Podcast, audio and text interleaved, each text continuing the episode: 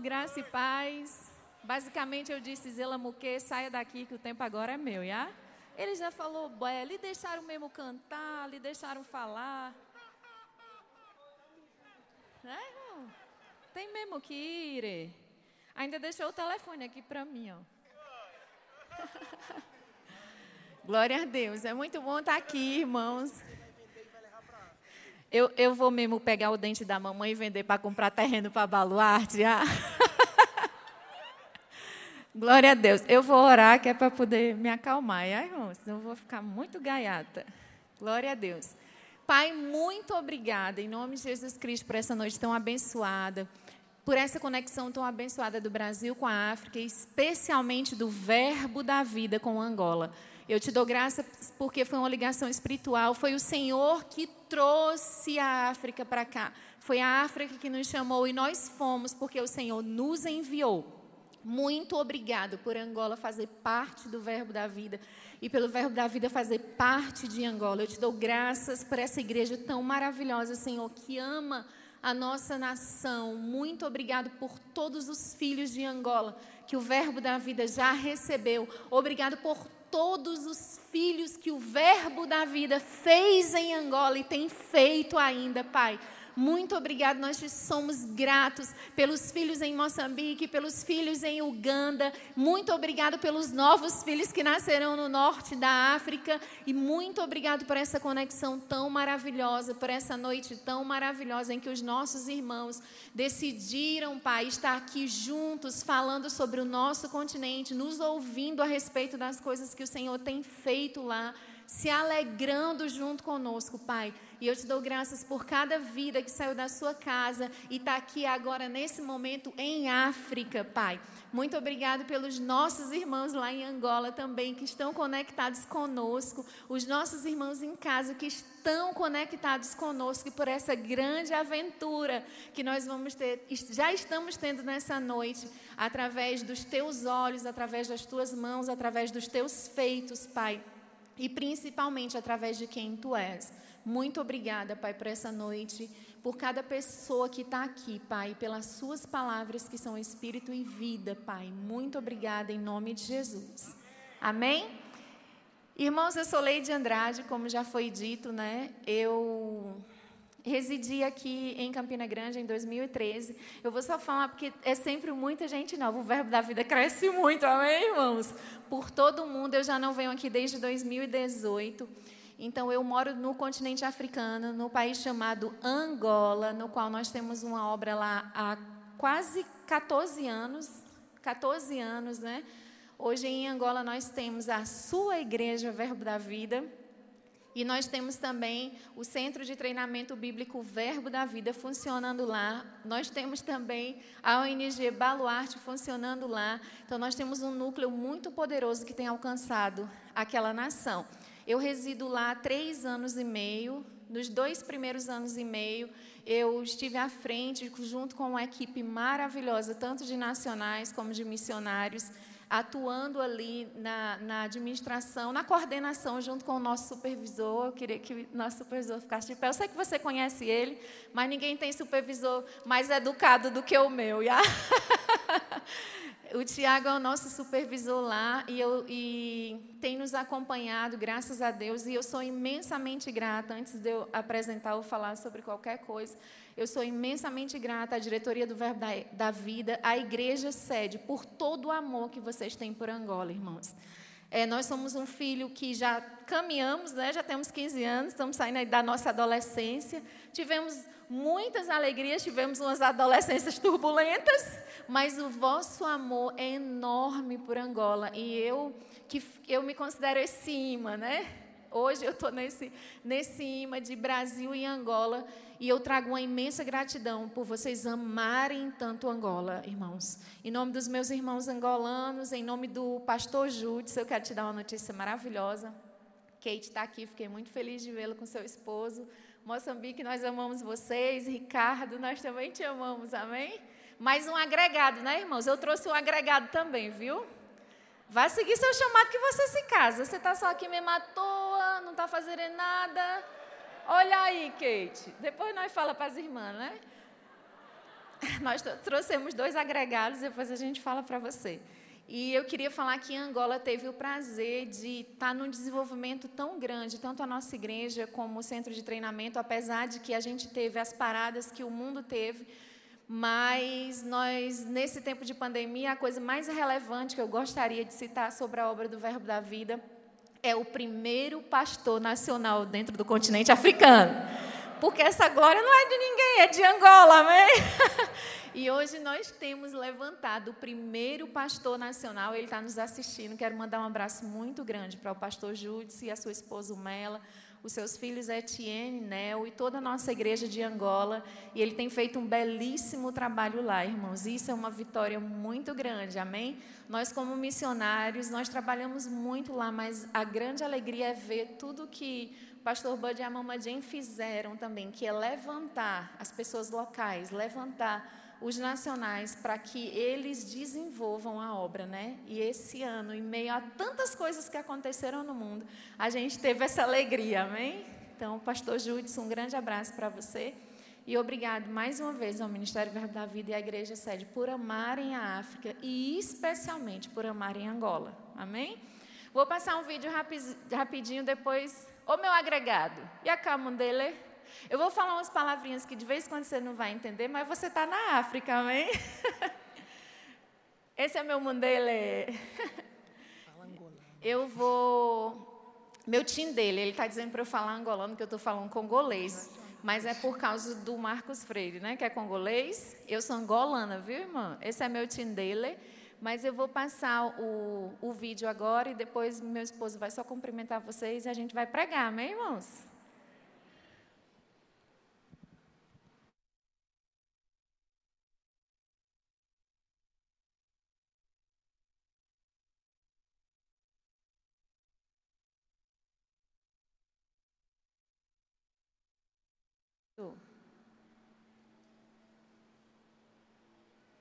Por causa do tempo? Ah, tá chegando.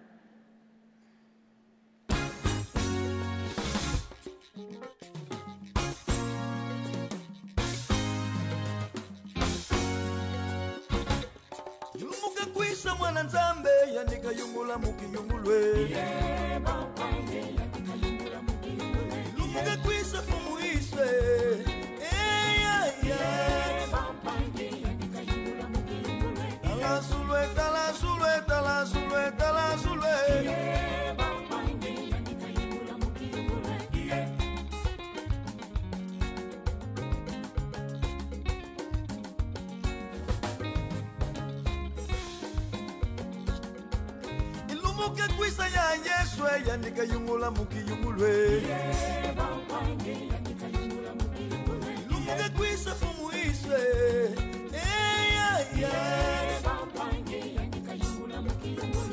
la zulueta, la zulueta, la zulueta, la zulueta.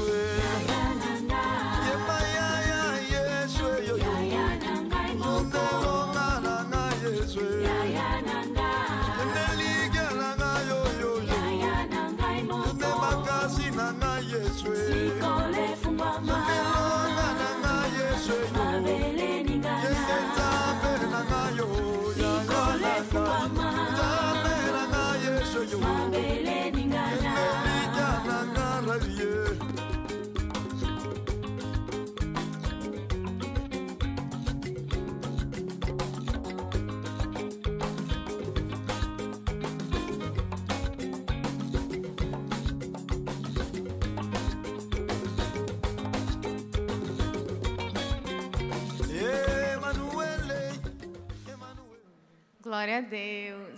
Essas são as imagens desses três anos, dos lugares em que a gente foi em África, né? Vou deixar, gente, o meu, eu sempre quis dizer isso, sempre quis dizer isso. Vou deixar o meu marido falar. Boa noite, graças a paz, igreja. O Bembo, amém? O Bembo é graça e paz. Um prazer estar aqui. Obrigado a toda a igreja por nos receber hoje. E melhor ainda de estar aqui é, acompanhada do presente que vocês me deram, né? Vocês mandaram Leide para Angola, encontrei com ela lá. E nós casamos agora dia 12 de março. E a gente completou um mês de casamento. Estamos muito felizes e cremos naquilo que Deus tem feito por aí. Amém? Bom, eu queria falar um pouquinho é, daquilo que a gente tem feito, na verdade, daquilo que o Senhor tem realizado. E Deus tem feito maravilhas na África, nós só temos que testemunhar aquilo que Deus tem feito. Eu conheci a Lady na Jocum, onde eu trabalho atualmente. Né? Para quem não conhece a Jocum, é uma agência missionária que se chama Jovens com uma Missão. A Lady chegou lá no Ambo e me encantou. Mas também se encantou, né? Fala bem, fala bem. Vou falar para não dar problema depois. E foi uma benção. Lá em Angola eu já estou há cinco anos. E agora eu e Leide, a gente tem somado tudo aquilo que nós temos para fazer. Né? Eu já trabalho com desenvolvimento comunitário, trabalho com um povo não alcançado no sul da África, no sul de Angola, na província que nós chamamos de Conene. E agora é um novo tempo para nós de potencializar e alcançar mais vidas. É, Deus tem feito tantas maravilhas e ano passado foi um ano muito desafiador para todos nós. Mas nós podemos testemunhar que não faltou provisão, nós alimentamos muito mais pessoas do que em quatro anos atrás, nós alcançamos muito mais pessoas e muitas vidas foram transformadas apesar de toda essa crise. Então eu quero te convidar a estar orando por nós agora como uma família, Leide e Diego Santos, e agradecer por tudo, amém? Amém. Muito obrigada. Meta uma boca para o meu marido. Bata a palma, meu, meu marido. Muito obrigada. Glória a Deus. Vamos pregar, né, minha gente? Agora, o momento de senhora está muito linda, de angolana, amém? Ô supervisor, me ajuda que eu deixei minha Bíblia aí em cima. Queridos, por favor, vocês podem abrir a Bíblia em Lucas, no capítulo 9, verso 23. Eu tenho uma mensagem nesse dia de África aqui para nós. E o Senhor colocou algo no nosso coração a respeito de uma realidade que a gente percebe, todas as pessoas basicamente talvez têm passado por aqui, nós sabemos a condição que o mundo está vivendo. Lucas capítulo 9, verso 23. E temos tem um assunto que está assim bem evidente no mundo, né? Algo que infelizmente não não é do desejo de Deus, nem seria nosso, com certeza também, de que isso tivesse acontecendo, que são um quadro de morte no mundo. Hoje eu vou falar sobre morte. Diga comigo, morte e cruz. Amém? Mas você vai entender. Agora mesmo, ali atrás, antes de nós cantarmos, eu recebi a notícia que, infelizmente, o esposo da minha prima lá em Fortaleza acabou de falecer.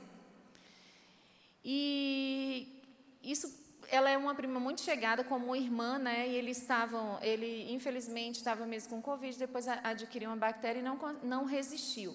Quando essa notícia chegou para mim, e eu disse, Senhor, realmente o mundo tem enfrentado, e nós, como Igreja Verbo da Vida, e nós também de Angola, lamentamos muito o que tem acontecido por todo o mundo, irmãos mas o diabo tem apresentado um quadro de morte muito relevante e é como se ele tivesse mostrando, olha, isso aqui é a morte do mundo. Você sabe que doença e mal é a morte do diabo e a morte do mundo. Amém, irmãos? Mas existe na igreja, existiu em Jesus uma morte que produziu vida.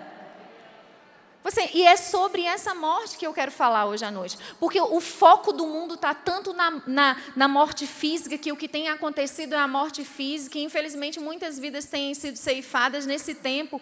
Eu estava falando com o pessoal do meu mundo, do meu mundo missionário, e eu dizia: Meu Deus, se fosse possível nós termos mais missionários bivocacionais, ou seja, missionários que fossem médicos e pessoas, porque é a profissão que está em alta nesse momento.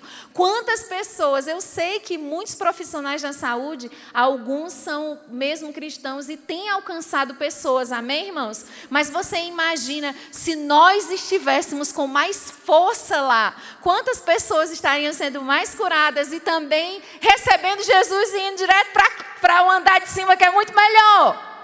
Amém?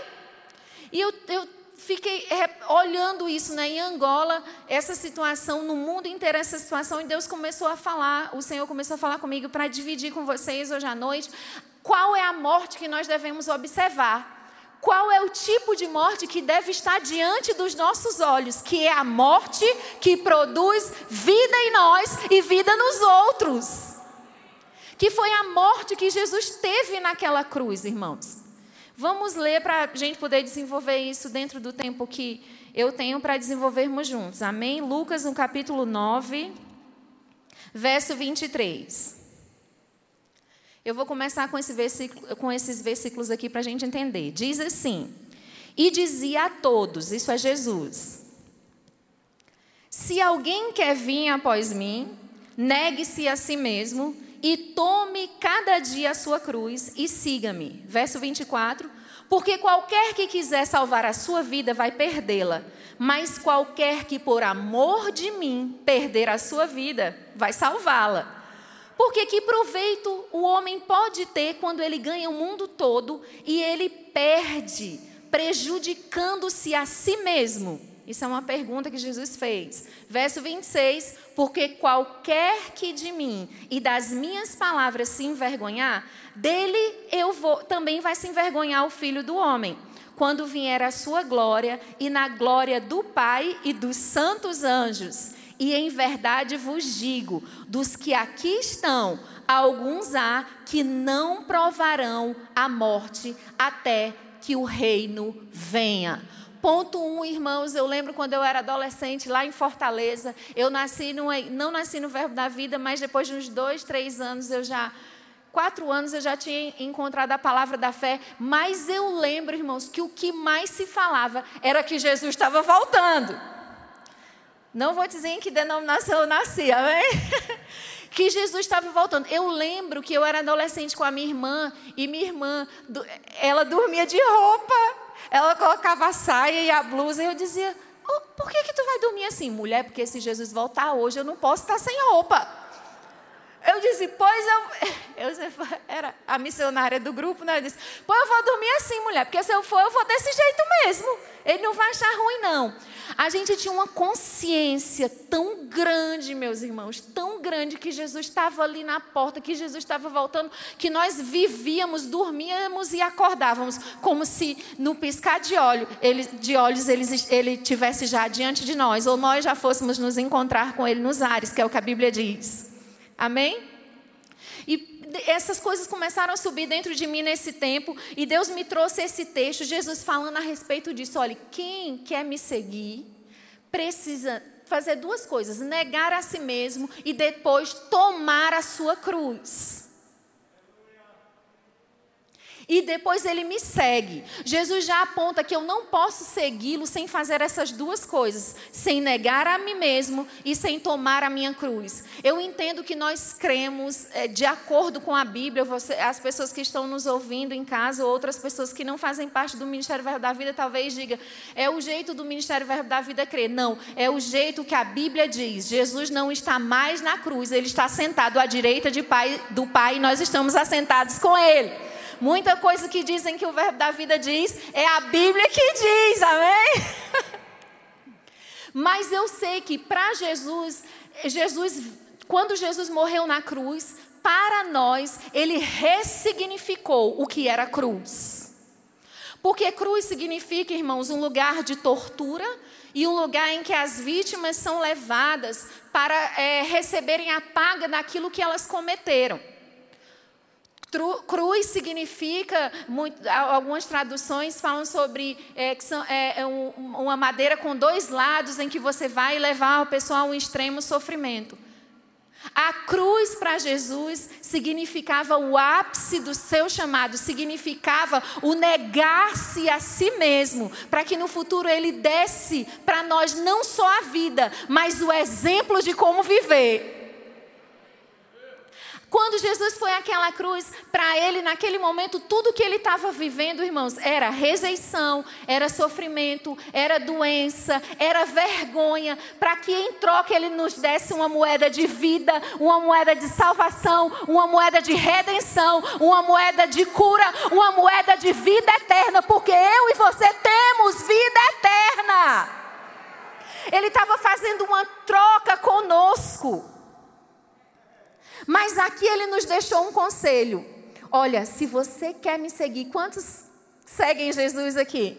E você que está nos ouvindo aí, você quer seguir Jesus? Jesus disse: você vai ter que aprender a negar a si mesmo. Como que, que o que, o que Jesus estava falando? Eu sei que o, o ponto mais conhecido nosso de Jesus negar a si mesmo é ali a cena do Getsemane, onde a gente vê e é muito comentado que Jesus realmente pede para que ele não passe pelaquilo. Ele pede para o Pai, demonstrando que a vontade dele era outra.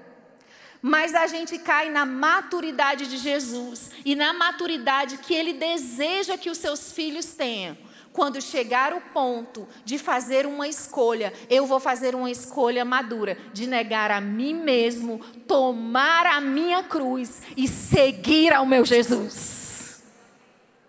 Nós não podemos influenciar um mundo que está agora, nesse momento, irmãos, com uma atmosfera de morte, se nós não entendermos como Jesus ressignificou a cruz, a morte e a ressurreição para nós. Eu estava numa sala, deixe-me compartilhar isso com você antes da gente ler outro versículo. Eu fiz escola de missões em 2012. E eu estava numa sala de 10 alunos na época. E vou falar com minha Angola. E o Papa Bud estava pregando para nós. E muitas perguntas a, a gente fez para ele naquele dia. Não era uma aula, mas era um momento que a gente estava tendo com ele. E depois de 2012, nenhuma outra turma teve a oportunidade de viver esse momento. E eu lembro que no final uma pessoa chegou para mim e disse assim: Você percebeu tudo o que aconteceu com vocês aqui hoje à noite? Eu falei: Como assim? Você sabia que daqui a alguns anos você vai estar tá contando isso, que você estava numa sala com ele, com 10 alunos, e as, e as outras turmas nunca mais vão ter essa oportunidade. Eu guardei aquilo para mim e eu guardei especificamente uma cena.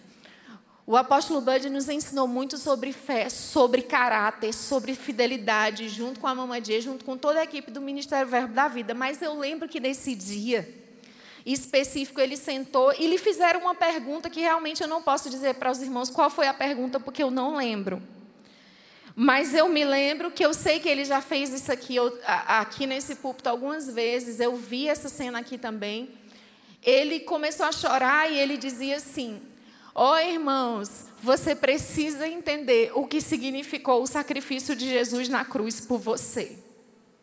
E ele começava a chorar e ele dizia: Irmãos, eu sei o quanto Jesus me ama, porque ele morreu na cruz por mim. Ele era um homem carregado de redenção, carregado de uma palavra de fé, carregado de uma palavra de cura, carregado de uma palavra de vida que impactou uma nação. Mas é, ele era um homem que ele sabia a ressignificação do sentido de tomar, a, de negar a si mesmo, tomar a sua cruz e seguir a Jesus. E ele chorava, chorava e dizia: Ó oh, irmãos, ele morreu por mim, ele morreu por mim naquela cruz. E ele soltou uma frase e ele disse assim: Você vai ter sucesso na sua vida missionária se você entender qual, qual, qual é a força e o amor do sacrifício de Jesus na cruz por você. Isso caiu no meu coração nesses dias e eu fiquei pensando, Senhor, igreja está exatamente aonde o Senhor quer. Porque em João no capítulo 17, Jesus falou: Eu envio vocês para onde? Para o mundo. Eu envio vocês para o mundo. A igreja hoje não pode se reunir tanto como ela se reunia antes, mas ela está exatamente onde Jesus a enviou no mundo. Jesus chamou a igreja para atuar no mundo. Só que nós não vamos conseguir, irmãos. Eu fiquei pensando, Senhor, tanto quadro de morte, mas nós somos os portadores da vida, os portadores da informação da vida eterna. Irmãos, o que aconteceu com essa senhora aqui, com essa mais velha mesmo aqui, foi a vida eterna que sustentou ela na terra, irmãos. Foi a palavra que ela decidiu abraçar e agarrar. Eu lembro quando eu recebi a notícia que o Jones me ligou dizendo que a mamãe estava esperando o resultado disso. E no meu coração eu disse, Jones, é, a gente precisa se preparar, porque se isso der positivo, a gente vai ter uma estrada de fé aí para percorrer. Quando desliguei o telefone, eu disse assim: Senhor, é o seguinte, nós não estamos preparados para ficar na terra sem ela. O Marco não vai dar certo, ele agora sem ela na terra. Eu não tenho condição de administrar a passagem disso. E uma coisa eu sei, Senhor. Eu liguei para ela e eu disse: Mamãe você só vai embora se você quiser. Porque a palavra que a senhora tem, ela é suficiente para lhe manter viva aqui nessa terra. E foi exatamente o que aconteceu. Irmã Leide, o que, que você está querendo dizer? Eu estou querendo dizer que você é o portador da vida eterna. E ela vai exalar para esse mundo que está cheio de morte. Quando eu e você negarmos a nós mesmos, tomarmos a nossa cruz, que é o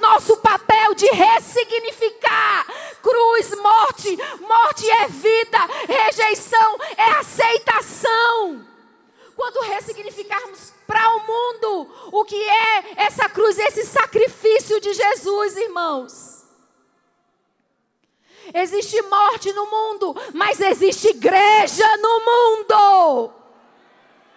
A igreja está no mundo, ela está na terra, mas Leide tem morrido gente, tem morrido gente, mas tem gente viva. Tem gente viva. Eu sei que eu, eu, tenho, eu passei pela escola de missão e eu fiquei pensando, meu Deus, os missionários tudo se preparando doido para ir embora e as fronteiras estão fechadas. O sonho da vida deles vir fazer missões. Eu lembrei de mim e ir para outra nação e as fronteiras fechadas. E por um instante eu pensei e eu disse: Senhor, ainda que Angola tivesse fechado, eu ia tentar entrar por qualquer outro país, mas eu ia entrar dentro da África, porque se você disse, eu acredito.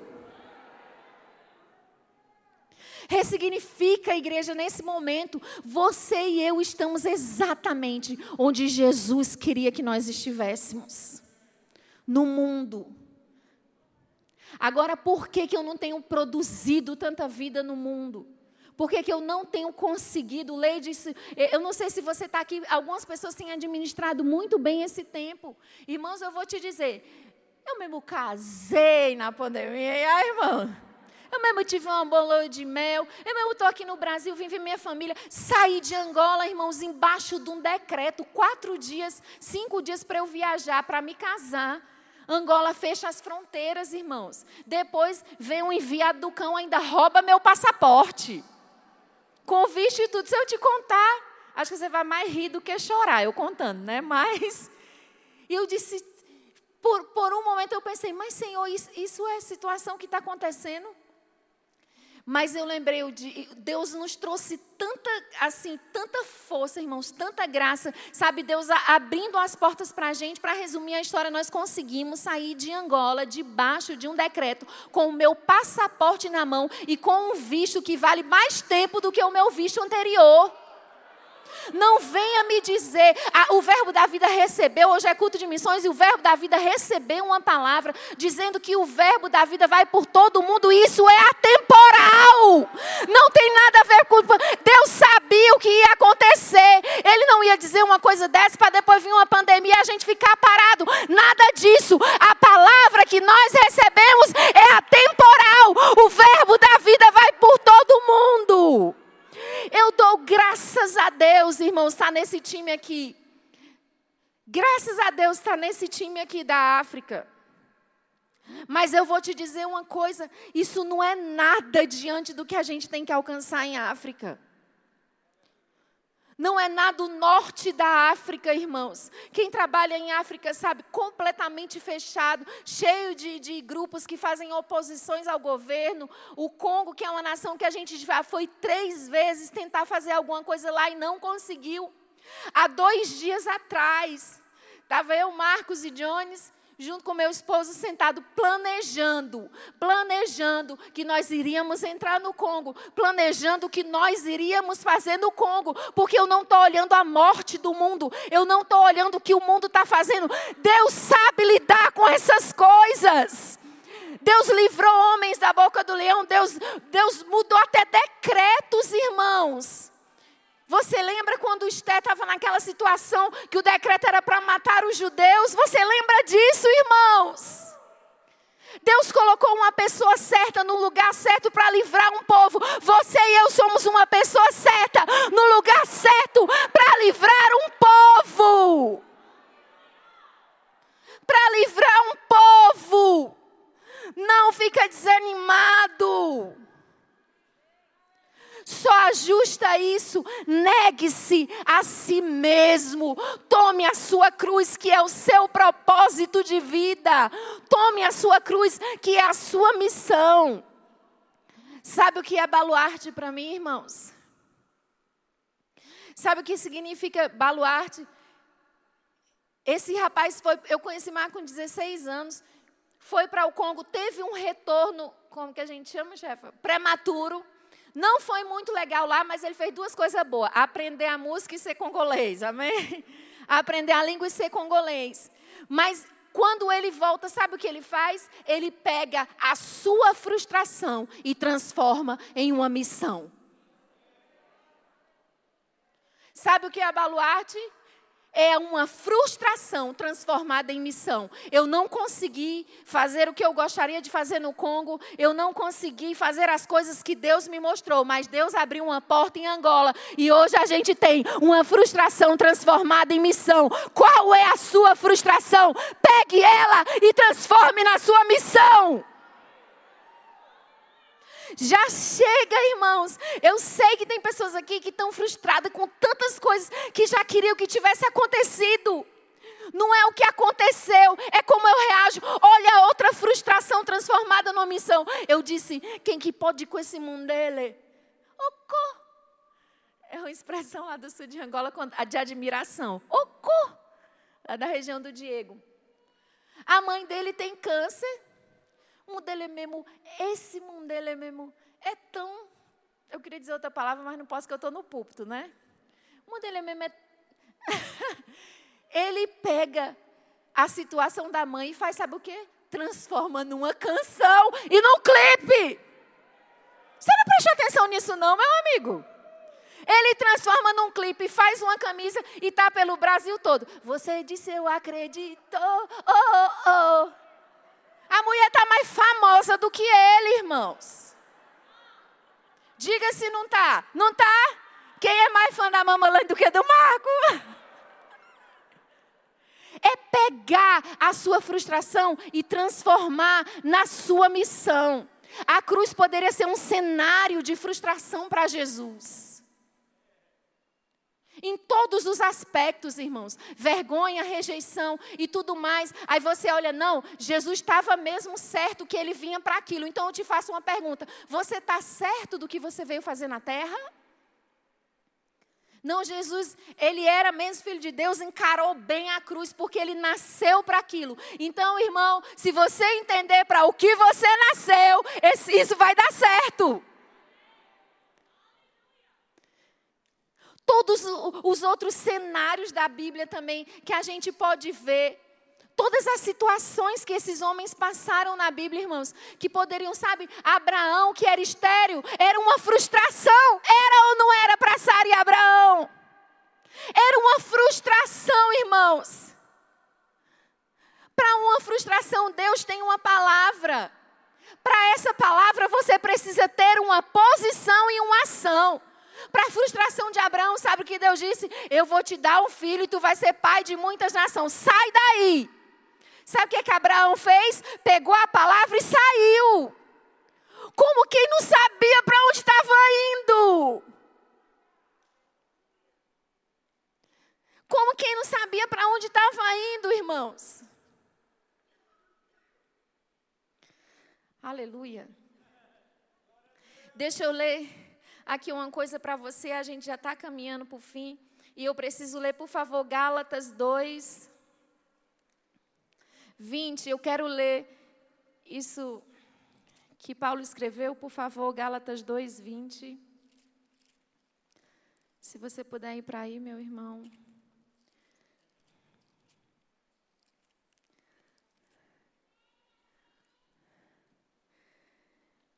Gálatas 2, 20. Vamos do 19, por favor, meus irmãos. Diz assim. Deixa eu ver meu tempo. Porque eu, pela lei, isso é Paulo falando, eu estou morto para a lei, para viver para Deus. Já estou crucificado com Cristo e vivo não mais eu, mas Cristo vive em mim. E a vida que eu agora vivo na carne, eu vivo-a na fé do Filho de Deus, o qual me amou e entregou-se por mim. Eu fiz umas anotações e eu queria ler aqui com você. Crucificado significa amarrado a uma missão, amarrado a uma causa e a uma maneira de viver. Quando eu estou crucificado com Cristo, você vê Paulo dizendo isso. Eu sou prisioneiro dele. Gente, sabe quando alguém é prisioneiro de alguém, ele faz o quê? Ele, ele, não, ele não faz o que ele quer. Ele nega-se a si mesmo. Ele toma a sua cruz e segue aquela pessoa. Seguir é fazer exatamente o que alguém faz. Seguir é ser exatamente como alguém é. Seguir é falar exatamente como alguém fala. É ver exatamente como alguém vê. Paulo disse isso. Eu quero ler aqui mais uma vez. O que significa, irmãos, propósito? É a causa que alguém assume, é uma roupa que se veste, que faz parte da minha própria pele. E às vezes ela está dentro de mim. O propósito, quando eu abraço esse negar a si mesmo, tomar a sua cruz é tomar o seu propósito. É algo que você abraçou, que aquilo fez parte de você e ela está colada com você. Eu lembro que uma irmã me ligou antes do casamento e disse que tinha tido um sonho comigo e era de Deus, graças a Deus, né? Nem todo sonho é de Deus, mas o dela era. E ela disse assim: Eu achei uma coisa muito interessante no sonho. Que eu sabia que eu estava vendo você, falando com você, mas não era você. Era uma mulher africana bem alta e ela, tá, ela tinha exatamente a sua imagem, a sua estatura, o seu jeito, a sua fala, mas não era você. Era uma mulher africana. E com isso, Deus me disse que você abraçou e agarrou tanto esse propósito que já não consegue mais te ver. Deus quer isso só para missionário? Não, irmãos. Deus quer isso para a igreja toda. Então, o propósito é agarrar essa roupa. O que significa é morrer. Essa morte que produz vida porque a morte de Jesus na cruz produziu vida para nós. É quando eu me entrego a uma ação que vai demonstrar um amor. É quando eu me elevo em devoção a algo tão extremo que eu me entrego em favor de alguém. Jesus se entregou em favor de alguém. Quando eu vi o pastor Boide dizendo isso, oh meu Deus, ele morreu por mim. E eu dizia, mas ele morreu, eu sei, é o que o povo prega. Mas era tão assim, não era tão relevante para mim. No, na hora, assim, a gente quer viver tanta coisa, fazer tanta coisa, tá, estar em tantos lugares, ter tantas oportunidades, mas ela não vem, irmãos, se eu não nego a mim mesmo e se eu não entendo o sentido do sacrifício desse Jesus. Sabe o que, que o mundo quer entender? Você que está me ouvindo aí no mundo, na sua casa, sabe o que, que você ainda quer ouvir? Jesus realmente morreu por você. Jesus realmente teve a capacidade de sair do seu trono, deixar a sua glória e humilhar-se a si mesmo, tomar a sua morte, aquela morte de cruz, porque ele verdadeiramente ama você. Eu tenho que ser tomado de tanta sabedoria para compartilhar isso para alguém. Não, irmão, muitas vezes a gente quer ser tomado de tanta sabedoria, de tanta coisa. O bispo soltou um vídeo com uma frase de alguém. E ele dizia que as pessoas não estão não, não preocupadas com o quanto você sabe ou quanto você tem, mas com quanto você se importa. É mais ou menos assim, né? Quando ele disse isso, eu disse: Meu Deus, é o que eu vejo na África toda hora. Irmãos, os nossos irmãos angolanos e aquelas crianças lá na Baluarte, na Jocum, no Ambo, elas sabem quando de fato você se importa com elas. E não é só pelo fato de você fazer alguma coisa por elas. Às vezes a gente pensa: Eu faço algo por alguém, eu estou demonstrando que eu me importo. Jesus estava falando sobre fazer algo em um nível mais alto. Depois dali, irmãos, ele foi caminhando para a cruz. Eu vou dizer isso, qual é o seu propósito, mas qual é o seu propósito, qual é esse negar, qual é essa cruz que você tem que pegar e seguir. A gente sabe aqui, ou você que não sabe, cruz não significa para você hoje sofrimento ou morte, não. Ele quer que você pegue a vida que ele te deu ele quer que você pegue a salvação que Ele te deu, a redenção que Ele te deu, a cura que Ele te deu, e você carrega ela por onde você for, por todo o mundo, por toda a Paraíba, por todos os bairros de Campina Grande, por todos os estados do Brasil. Isso é o propósito, irmãos. Isso é carregar essa morte, carregar essa vida que Jesus tem para mim e tem para você. Eu estou chegando já no fim mesmo. Quero só ler essa última coisa aqui. Muito obrigada, Jesus, porque você colocou a igreja no mundo exatamente onde nós devemos estar. Você pode me perguntar, Leide, que tipo de vida eu devo ter? Que vida é essa? Que entrega é essa que eu tenho que fazer? Irmãos, as renúncias são, algumas são pessoais e individuais. Mas eu posso só te dizer uma frase que o Senhor me disse uma vez antes de eu ir para a África. Ele disse: Você vai esquecer em alguns momentos lá, você vai esquecer de algumas situações suas, de alguns sofrimentos e coisas que você vai viver, para você se importar com eles.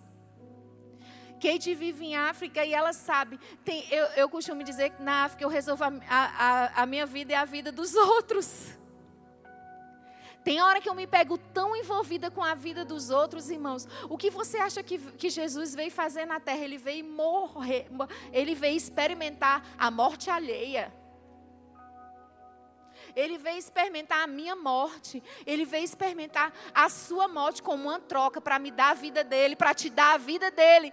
Mas sem olhar agora, nesse momento, nesse culto, para terminar, sem olhar no que eu recebi, mas olhando no que ele fez como exemplo do que eu devo fazer ou de como eu devo ser. A igreja é a maior portadora do antídoto para, o, para a cura dessa pandemia.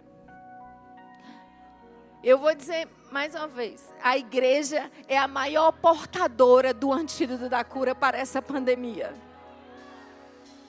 A maior portadora, você e eu somos os maiores portadores dos antídotos da cura para essa pandemia, irmãos.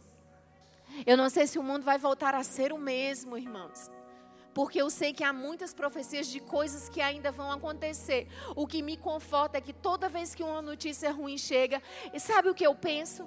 Eu digo assim: graças a Deus, a igreja ainda está na terra, e enquanto ela estiver na terra, coisas vão ser solucionadas para o mundo. Eu e você, como igreja, estamos na terra tal como Jesus para trazer soluções para coisas no mundo. Você e eu somos uma resposta de solução.